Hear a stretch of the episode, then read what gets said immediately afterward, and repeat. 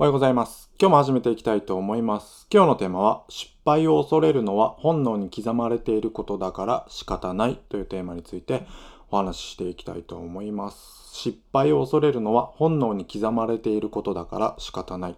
はい。えーある本を読みましてですね、シリコンバレー式超ライフハックといって、まあ有名な本ですね。デイブ・アス、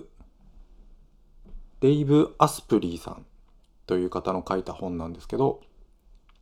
えーライフハックといって自分の人生自分の生活をどういうふうにハックして、えー自分を高めていくかみたいな感じのコンセプトの本ですね。すごく研究結果とかまああの思考は現実化するを、えーすごく影響を受けている著者の方なのかなと思っていてまあその、えー書籍の紹介とかたまに入っていたりとかするんですけどまあ現現実、えー現代の研究結果なんかをもとにですねそのどうやって人生をこうライフハックライフ、えー生活をハックしていけば習慣を変えていけばいいのかみたいなお話なんですけど、まあ、この中にですね、えー失敗を恐れる気持ちっていうのはまあ仕方ないですよっていう、うん、仕方ないっていうか、まあえー古代、えー人間はですね失敗イコール虎に食われることとか、え食料がなくなること部族から追放されること、え配偶者が、え奥さんとかですね旦那さんとかですね配偶者が得られないこと、え自分も、えその種全体も死に絶えることということを、え意味していたということなんですよね人間っていうのは。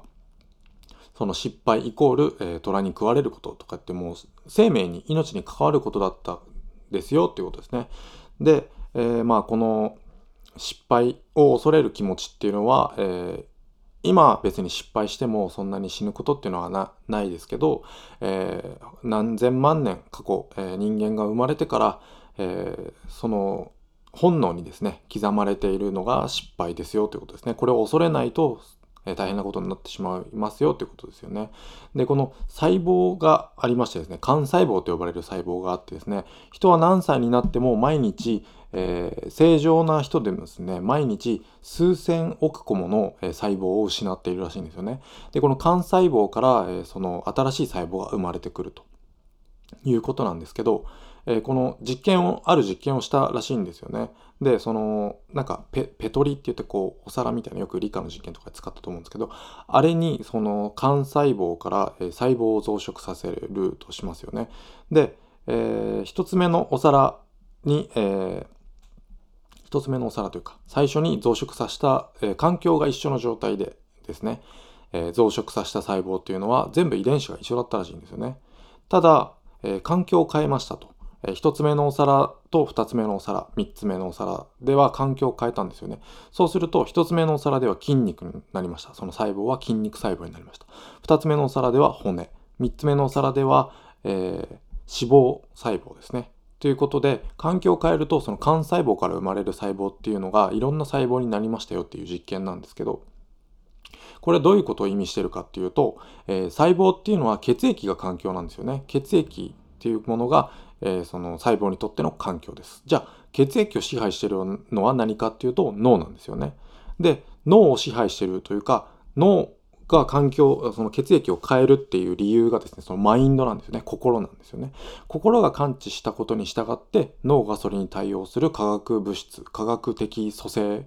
を、えー血液に形成していくんですね。その血液によって、えー細胞がその環境に影響されていろんな細胞に変化していくということなんですけど、えじゃあこれどういうことなのかっていうと例えば恐れのレンズを通して世界を見たとしますよね。そうすると脳はストレスホルモンとか炎症作用物質って呼ばれるものを放出して防御の構えに入るらしいんですよね。でそうすると、えーそれが血液に、えーえー化学物質というか、まあ、そのストレスホルモンとかが血液に作用してでその血液の環境によって細胞が変化していくということなんですよね。で成長、えーこの、えーストレスホルモンっていうのがですね成長を止めるホルモンらしくてですね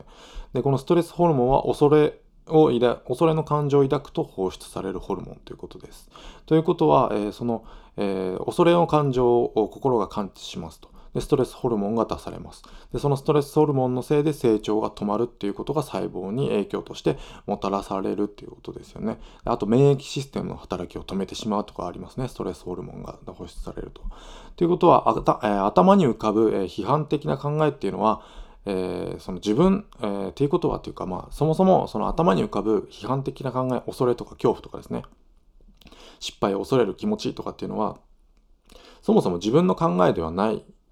ですよね。その古代から体に染みついてきた本能の考えなので、ということはその、えー、生き残りの本能ですよね。その生き残りの本能、えー、自分が恐れてしまう失敗に対する恐れですよね。これは、えー、本能から来ていることなんで、これを取り除くことによって、え、このストレスホルモンとかを放出させないことによって、さらに、え、細胞が成長していく、えもしくは自分が成長していくっていうことに、えなるわけなんですけども、え例えばですね、これ、あのこの本能的な失敗を恐れる気持ちっていうのが仮にないとしますよね。えー、そうするとどうなるかっていうとですね、えー、例えば、えー、いきなり、え自分のそのサラリーマンの信用を利用してですね、えーえー、て言うんでしたっけ、あのお金借りるところ、まあ、アコムとかそういうところですよね。え、そういうところでいきなりもう全額借りるだけ借り、何百万も借りるだけ借りてきて、え、全部、え、ギャンブルに使ってしまうとか。いうことがあるわけですね。これなんで普通の人、普通の人っていうか多くの人がやらないかっていうと失敗することを恐れているからですよね、もちろん。えー、確率的にかなり低いのを知っているから、えー、やらないわけです。まあ一部の人は、えー、やっているかもしれないんですけども、えこういう失敗に対する、もうちょっと極端な例えですけどね、まあこんなに極端じゃなくても、例えば、うん、なんだろうな。うん、例えば3メーターぐらいのとこから飛び降りてもう飛び降りれば遅刻しないかもしれないけど、えー、3メーターのとこからいきなり飛び降りる人ってあんまいないですよね。なぜかっていうと失敗して足の骨折るかもしれないからですよね。こういう恐れがないと人間多分すぐ死んでしまうんで、この、えー、暴走状態にならないようにするためにも、この本能に刻まれている失敗に対する恐れっていうのがすごく必要なものになってきますよね。ということで、えー、この今日の、えー、テーマですね。失敗を恐れるのは本能に刻まれていることだから仕方ないということですね。で、失敗を恐れるのは仕方ないのと、え失敗を恐れて行動しないのは、えー、違うなと思っていてですね。えー、まあこれはもう完全に自戒なんですけどね。自分の、ね、自分に言い聞かせてる音声なんですけど、まあ、言葉にすることでお前頑張れよっていう意味を込めて今こうやってポッドキャストで放送させていただいてるんですけどね、えー、例えばポッドキャスト今やってるこのポッドキャストですね、えー、あとはツイッター、えー、でノートですね。ノートとかブログですね。で、あとま YouTube とかですよね。これ全部無料で、まあブログはお金かかりますけども、無料のもありますけど、お金かか、大体お金かかりますよね。お金かかりますけど、まあ、ポッドキャスト、Twitter、ノート、YouTube っていうのはこれ4つは全部無料ですね。で、この4つを情報発信、え、していきたい。副業で情報発信していくのが大事って思いつつも挑戦しないっていう人がいたとしますね。そういう人っていうのはやっぱ失敗を恐れている。えー、例えば、ポッドキャストで自分の声聞いて、えー、気持ち悪いとかって思ったとして全然視聴者が、えー、増えなかったとしたらそれも失敗、うんあ、る意味失敗ですよね。でこの失敗を、えー、恥ずかしいとか、えー、恐れてしまってやらないっていうことですね。ツイッター例えば投稿しても誰にも見られない。何のいいねもないとか。そういう失敗を恐れて挑戦できないっていうことはもうこれ本能に刻まれていることだから仕方ないんですけど、まあ仕方ないからといってやらないのは違うなと思っていて、まあ今現代この4つですね、どんだけこの4つでもどんな失敗を犯したとしても、まあ誰かを誹謗中傷したりして逮捕されてしまったらまああれですけども、まあ自分の挑戦していることとか、どこに向かおうとしているのかとか、えー、誰かの役に立つことを発信していくら失敗しても絶対に命に関わることはないですよねもう間違いなくもうかすり傷一つ負うことはないですよねまあそれに対する、まあ、心ないコメントとかで心は傷つくことがあるかもしれませんけど、えー、命に関わることは絶対ないと。ということなんで、これを、えー、いかに自分を納得させるかですよね。こうやって、えー、失敗を恐れることはもう本能に刻まれていることは仕方ない。何かをやろうとしてできないっていうのはもうこれ人間として仕方ないんだっていうことを、えー、理解した上で、えこれは失敗しても大丈夫。ポッドキャスト、ツイッター、ノート、YouTube。これ全部絶対いくら失敗しても絶対に大丈夫っていう、え確信を得て得ればですね、挑戦していけるんじゃないかなというふうに過去の自分に、えー、届けたいなという思いで今日音声を取りました。で、えまあこれ、えー、余談なんですけど、さっきウォーキングデッドですね。ウォーキングデッド。えー、シーズン10かな。が、えー、ネットフリックスで無料で見れるようになったので、まあご飯食べながら見たんですけどね。で、そこでたまたまこの失敗に関することをすごく、えー、ためになることを言っていて、あのウォーキングデッド見たことある人ならわかると思うんですけど、あの、ドレッドの黒人の刀振り回す女の人いますよね。ちょっと名前今忘れちゃいましたけど、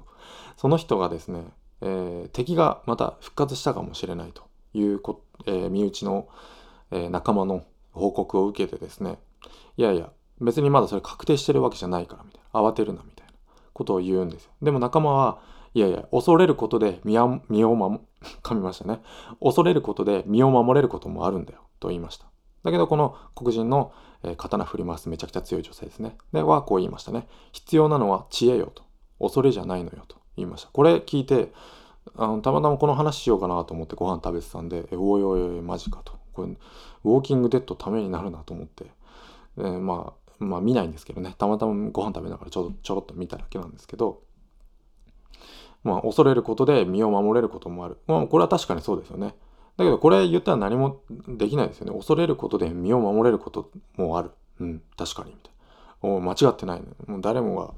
100人いたら100人、うん、確かにそうだなって言うと思うんですよね。ただ、必要なのは知恵よと。恐れじゃないと。恐れを抱いていたとしたら、それは知恵を得ることで克服できるよということを言いたかったんだと思いました。これはすごく深いなと思って、まあ、今日のテーマに合っているんじゃないかな。まあ、結論としてこういうことなんじゃないかなと思っていて、え何か挑戦しようとしていることに対して適切な知恵を得れば、えー、挑戦することができると、えー、必要なのは知恵、恐れじゃない。はい。ですね。今日の、えまとめとしてですね、必要なのは知恵、恐れじゃない。ということで、えー、皆さんも、え何か、え挑戦したいことがあるのに、え、挑戦できない、失敗を恐れていると思ったら、え、失敗を恐れているのは本能に刻まれていることは仕方ないなということを、え、何かの折に、え思い出していただけたらなということを思いました。はい、ありがとうございました。またよろしくお願いします。